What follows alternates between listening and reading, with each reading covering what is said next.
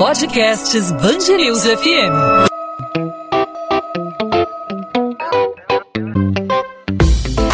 Dois às 20, com Maurício Bastos e Luana Bernardes. Páscoa foi diferente. O Dia das Mães, que sempre é um prato cheio para o comércio brasileiro, também deve ser fora do padrão. Afinal, a pandemia do coronavírus mudou nossos hábitos, definiu prioridades e nos fez promover o isolamento social. Nessa quarta-feira, o governo do Rio informou que está avaliando fazer um rodízio no comércio do estado com base no CNPJ. A ideia é que o funcionamento seja de acordo com a curva da doença de cada região. Ou seja, deve funcionar em esquema de rodízio nos bairros que ainda têm poucos casos da Covid-19, mas a proposta gera preocupação e ainda é avaliada pelo Estado. Para falar sobre isso, hoje vamos conversar aqui no podcast 2 às 20 na Band News FM com o presidente do Clube de Diretores Logistas do Rio, Aldo Gonçalves. Aldo, o que, que você acha dessa iniciativa? Isso é viável? Com relação a essa possibilidade do o comércio funcionar de acordo com a curva de, da doença de cada região, eu acho completamente inócuo. É, ou para não dizer não é nada brilhante, pois uma loja situada num bairro atende consumidores de vários bairros. Por exemplo, uma loja do centro atende consumidores de praticamente todos os bairros do Rio de Janeiro.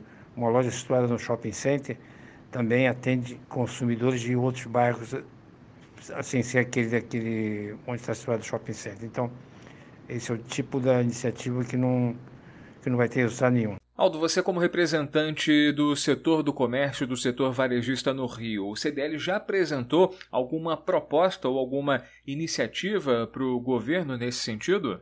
Já apresentamos sim, tanto o CDL como o Sindiló já apresentando proposta, iniciativa ao governo com relação ao pagamento de impostos. Não tem sentido, o, o comércio está sendo sufocado pelos impostos, tanto os impostos municipais, estaduais como municipais, e não houve nenhum movimento nesse sentido, nem da prefeitura, nem do governo do estado, nem sequer responder aos nossos ofícios. Solicitamos prorrogação, prorrogação do pagamento de CMS eh, e de outros impostos, que realmente o comércio, sem vender com lojas fechadas, não tem condições de, de arcar com esses compromissos todos. Infelizmente, não tivemos nenhuma resposta do governo estadual. Nós estamos conversando com o presidente do Clube de Diretores Logistas do Rio, Aldo Gonçalves. Aldo, é possível vislumbrar já como que vai ser o comércio pós período de isolamento social, como os comerciantes devem lidar com essa nova realidade que nós estamos vivendo. Alguns hábitos devem mudar, né? Bom, não, precisamos vislumbrar como vai ser o comércio após o período de isolamento social, porque nós já estamos vivendo isso há mais de um mês. Ou seja, loja fechada, não podemos vender, faturamento zero, as contas para pagar. É uma nova realidade que, infelizmente, está deixando o comércio numa situação muito difícil. As leis de crédito prometidas pelo governo, subsidiadas, não estão chegando na ponta. Elas estão ficando empossadas pelos bancos, é, que criam obstáculos, barreiras e não chega na ponta. Então, com relação a hábitos mudar, os hábitos já estão mudando pela necessidade. É claro que tem a opção de venda pela internet, da venda online, mas nem todas as empresas estão preparadas para isso e não se consegue preparar também é, tão rapidamente. Principalmente considerando os problemas de logística. As mercadorias estão espalhadas numa rede de lojas, em várias lojas, então não tem como ir juntar um estoque, fazer entrega, sem colocar os funcionários em risco. Esse, isso é uma, uma alternativa, mas que, que de fato não tem sido muito útil para o comércio como um todo. Aldo, eu acho que todos os setores de alguma forma estão sentindo a crise que a gente está passando, é uma crise sem precedentes. Na tua opinião, algum setor, no entanto, que esteja mais prejudicado no momento, algum subgrupo do comércio? O comércio como um todo está sendo prejudicado. Não há nenhum setor que seja mais prejudicado que os outros. É claro que os setores que não estão sofrendo, estão sofrendo, estão, estão sofrendo também, mas bem menos, é, são os artigos básicos, ou seja, remédios e comidas, ou seja, as farmácias, os supermercados que estão continuando faturando, mesmo assim com perda de alguma receita. Mas todos os outros demais segmentos, como, como confecção, calçada, acessórios, bijuteria, joias, todos, todos os segmentos estão sofrendo porque não é só o isolamento social, é também o Brasil, especialmente o Rio de Janeiro, que já tinha esse problema muito sério, né? O Rio de Janeiro por causa dos problemas específicos, né? como, por exemplo, maior índice de desemprego, ah, uma falta de segurança, a desordem urbana e tantos outros problemas do Rio, o, mercado, o comércio já está muito retraído. Com essa crise, então, piorou mais ainda.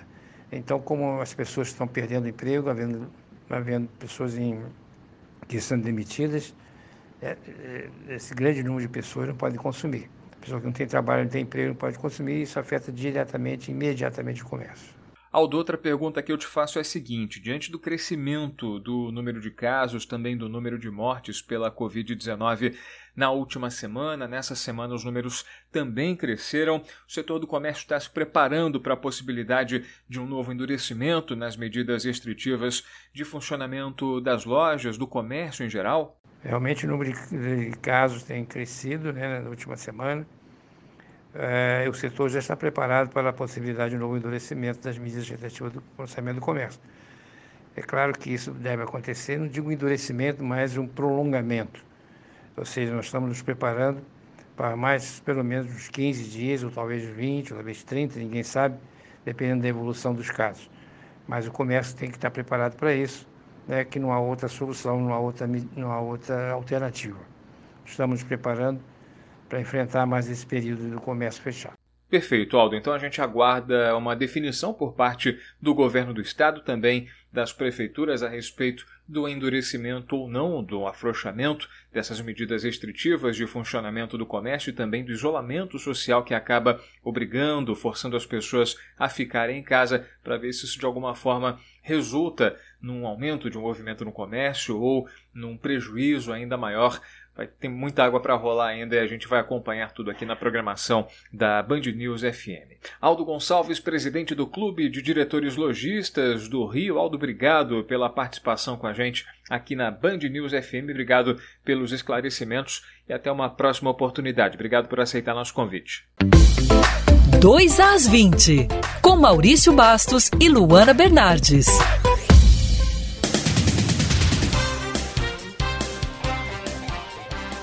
A Secretaria de Estado de Saúde contabiliza entre os dias 16 de março e 29 de abril 738 mortes por Covid-19, o portal de transparência dos cartórios tem o um registro de 1.507 pessoas mortas com a doença ou com suspeita em todo o território fluminense no mesmo período. A diferença é de 769 notificações. O governo anunciou a compra de 1 milhão e 200 mil kits de testagem rápida que chegariam até o final de abril. No entanto, somente 7% foram entregues. A falta de testes acarreta em vários problemas, como a subnotificação, dando possibilidade de ter uma falsa ideia de queda na curva dos casos. A infectologista Flávia Gibar afirma que sem a testagem não há como identificar o local com maior incidência da doença. O principal problema da não testagem é você não conseguir observar as regiões onde você precisa concentrar os seus recursos médicos, é, de equipamento, de internação, porque você, quando você toma conhecimento de que o número de casos aumentou, é quando você começa a ter os casos graves e a morte. Então você não consegue se programar observando o aumento do número de casos para você poder evitar e tomar medidas cabíveis para que essa disseminação diminua. A Justiça do Rio derruba a liminar que obrigava uma empresa de São Paulo que produz respiradores a entregar 80 equipamentos para a Prefeitura do Rio. De acordo com a decisão publicada nesta terça-feira, a Prefeitura não cumpriu o prazo de 60 dias para que a empresa assinasse o contrato. O acordo feito em dezembro de 2019 deveria ser formalizado até fevereiro deste ano. A primeira manifestação do município aconteceu em março.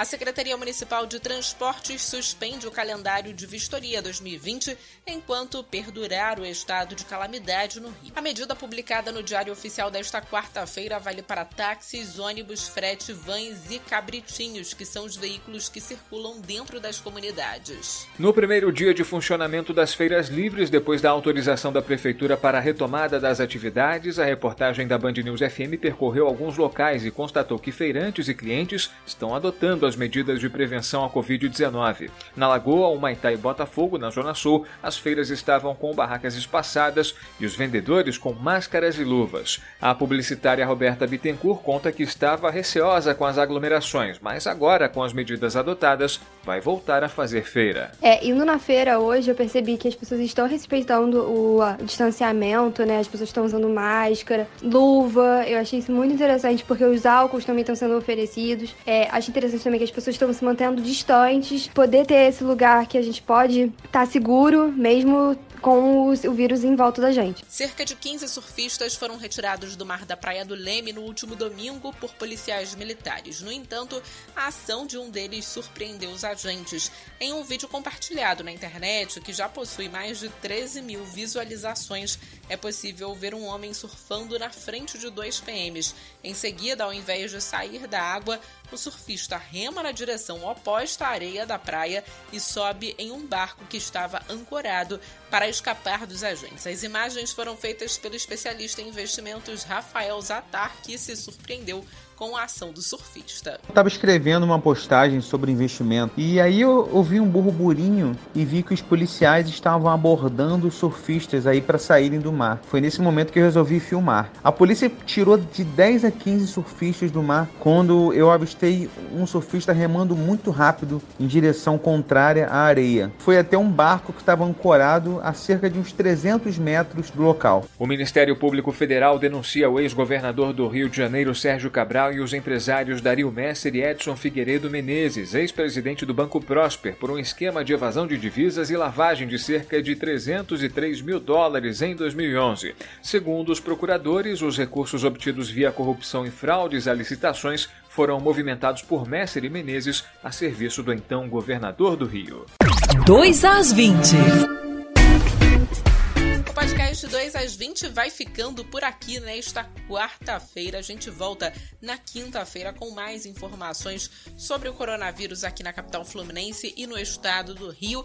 Claro, as informações completas sobre a doença e as repercussões aí dos casos, as ações dos estados no país e no mundo você acompanha na nossa programação em 90.3 FM. Essa semana eu, Luana Bernardes, aqui nos estúdios do Grupo Bandeirantes de Comunicação e o Maurício Bastos em home office office, né, Maurício? É isso mesmo, Luana. Você aí nos estúdios do Grupo Bandeirantes de Comunicação em Botafogo, eu aqui na minha casa, no cantinho do meu quarto, no meu home office, home studio, fazendo o 2 às 20, cumprindo aí o isolamento social. Mais do que nunca é importante. Se você pode, fique em casa, não demole para o coronavírus. E fique ligado nas informações da Band News FM em 90.3 FM, no site bandnewsfmrio.com.br e no nosso podcast 2 às 20, sempre disponível de segunda a sexta, a partir das 8 da noite, no nosso site ou nas principais plataformas de streaming de áudio, no seu aplicativo de podcast favorito. Nessa quinta-feira tem mais um 2 às 20. Eu, Luana Bernardes e você juntos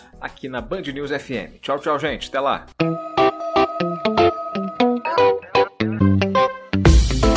Dois às 20, com Maurício Bastos e Luana Bernardes.